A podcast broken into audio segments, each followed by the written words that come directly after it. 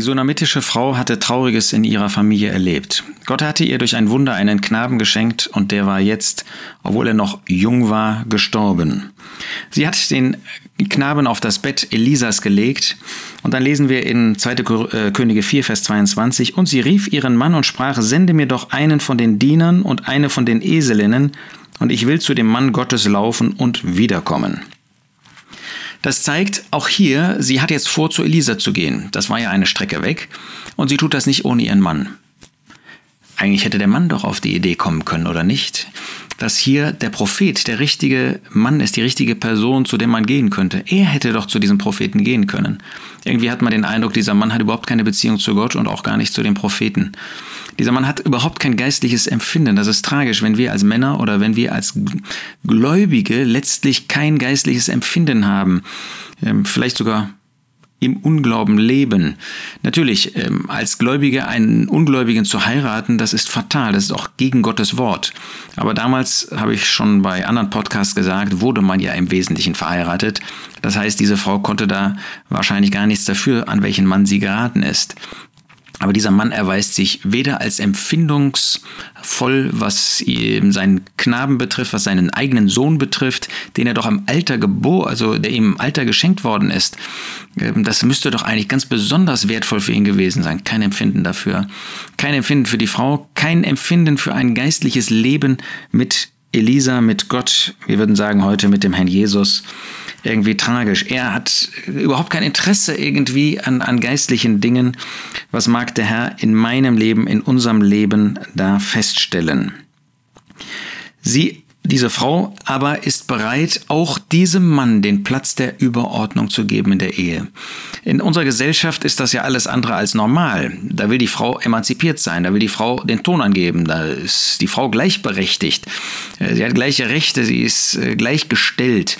Ähm, aber das ist in Gottes Wort nicht so. Und so sehen wir, dass hier eine gläubige Frau gerade dadurch sich auszeichnet, gerade dadurch ihre Gottesfurcht zeigt, dass sie, obwohl ihr Mann alles andere als gottesfürchtig zu sein scheint, alles andere als seine Funktion als Ehemann und Vater einzunehmen scheint, trotzdem ihm den Platz der Überordnung gibt und ihn fragt, ob das alles in Ordnung so ist. Ja, ihn darum bittet, ihr zu helfen und von den äh, Dienern einen zu geben. Und dann lesen wir in Vers 23, und er sprach, warum willst du heute zu ihm gehen? Es ist weder Neumond noch Sabbat. Tja, für ihn war es also nur eine, eine Frage von bestimmten Festen. Neumond, also Anfang eines Monats oder Sabbat, dass man irgendetwas Geistliches tat. Das erinnert fatal an manche Christen heute, ja, die zur sogenannten Christmitte, äh, Christmette, Weihnachten in die Kirche gehen, vielleicht noch Ostern und that's it. Das ist alles. Äh, das ist irgendwie traurig. Und wir Gläubige, die wir wirklich an den Herrn Jesus glauben, auch wir können uns so verhalten, dass wir zwar Sonntag, Sabbat, in Anführungsstrichen, das, der Sonntag ist natürlich nicht der Sabbat, aber dass der für uns wie so ein Sabbat ist, ja, da gehört es ja in die, sich, es gehört sich da in die Kirche zu gehen, also gehen auch wir in die Kirche, gehen auch wir zu den Gottesdiensten, zu den Zusammenkünften. Aber ansonsten, was das restliche Leben betrifft, dann machen wir, was wir wollen, da leben wir unser eigenes Leben, da äh, machen wir unseren eigenen Stiefel. Aber sonntags, da gehört sich das, ja, und vielleicht noch so eine besondere Konferenz, da gehen wir dann auch hin, Neumond. Aber ansonsten haben wir mit Gott nichts zu tun, nichts am Hut. Das ist dieser Mann. Ganz anders diese Frau. Sie ist eine Person, die mit ihrem Gott, mit ihrem Herrn lebt, ein tägliches Leben führt. Und wenn irgendetwas Besonderes ist, erst recht hat sie dann Gemeinschaft mit Gott hier, mit dem Propheten Elisa. Warum willst du heute zu ihm gehen? Es ist weder Neumond noch Sabbat. Und sie sprach, es ist gut wörtlich eigentlich Frieden. Lass es gut sein, ich äh, habe ein Anliegen. Jetzt sehen wir, dass dieser Mann nicht nur ungeistlich ist, sondern dass er empfindungslos ist. Er ist nicht ein Tor, wie das bei Nabal ist, dem Mann von ähm, Abigail. Ähm, das ist er nicht, aber er ist irgendwie gleichgültig, er ist träge.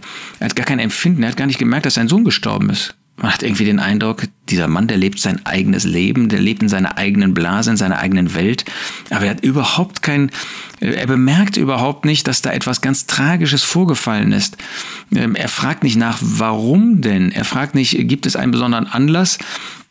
Ähm, sondern er Äh, er, er geht da einfach drüber hinweg. Wir wissen natürlich nicht, ob die Frau jetzt direkt zu ihm gekommen ist, ob sie einen der Diener zu ihm gesendet hat.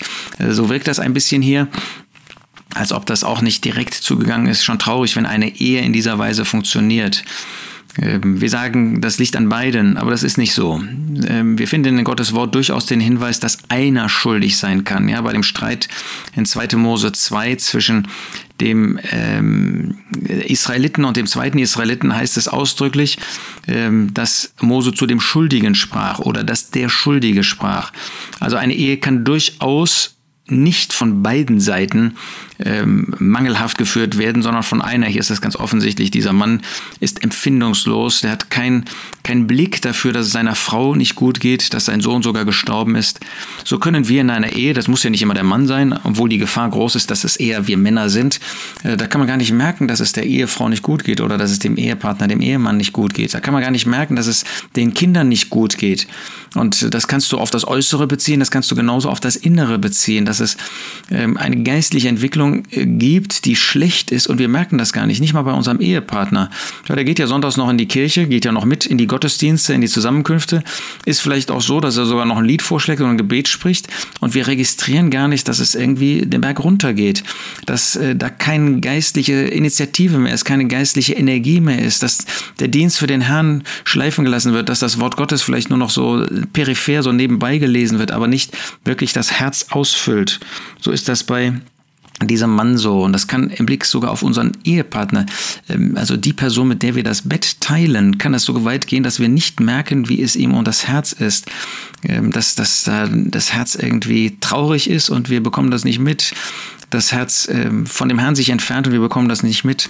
Tragisch ist das, wenn das uns so im Blick auf unsere Kinder geht. Wir können natürlich nicht in unsere Kinder hineinschauen. Unsere Kinder können auch manches vor uns verbergen, gerade wenn es um schlechte Wege geht.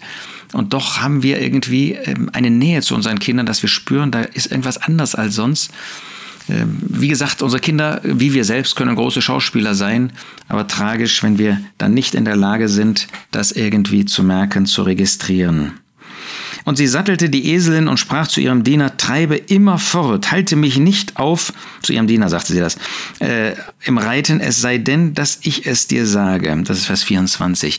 Sie hat Eile. Ihr Kind war doch gestorben. Doch macht es doch nichts aus, ob man ein Tag oder zwei Tage oder drei Tage unterwegs war, drei Stunden oder sechs Stunden. Doch sie wollte dringend zu dem Propheten. Ist uns das dann auch wirklich in solchen Nöten ein Anliegen, alles andere mal zur Seite zu lassen und nur noch ähm, den Herrn vor uns zu haben, alles daran zu, zu setzen, dass man jetzt in Ruhe Zeit hat, um sich um den Herrn zu kümmern, das heißt, um zu ihm zu gehen. Wir brauchen nirgendwo hin mit dem mit dem Esel und äh, mit dem Wagen, sondern wir können direkt im Gebet zu ihm gehen. Aber wir brauchen Ruhe dafür. Das kann man nicht irgendwie in dem Trubel einfach so nebenbei machen. Da muss man sich wirklich eine Zeit nehmen, so wie der Herr Jesus das in Matthäus 6 sagt, diese stille Kammer, wo man in Ruhe mit ihm sich aussprechen kann, ihm die Not vorstellen kann und warten kann, was er tun wird. Ich meine nicht im Gebet, ja, es geht mir gar nicht um dieses hörende Gebet. Das ist eine ganz große Gefahr. Ähm, ein Mystizismus, den wir da reinbringen, dass wir dann warten, dass eine Antwort kommt. Das ist dann äh, reiner Mystizismus. Das ist ähm, etwas, wo man nur warnen kann, wo man sich letztlich okkulten Kräften ähm, oder im, im, besten Fall seinen eigenen Hirngespinsten dann öffnet. Nein, das wollen wir nicht tun. Gottes Antwort kommt durch sein Wort und wie er die Umstände dann leitet und ähm, vielleicht auch jemanden sendet. Aber wir wollen diese Zeit nutzen im Gebet, wollen ähm, uns in das Verborgene begeben und mit dem Herrn, ich nenne das einmal, aussprechen, wollen ihm unsere Not vorstellen und dann warten, wie er reagieren wird, was er tun wird. Er hört uns, er hört dich. Wenn du eine Not hast, sag sie ihm und sei sicher, er hört dich.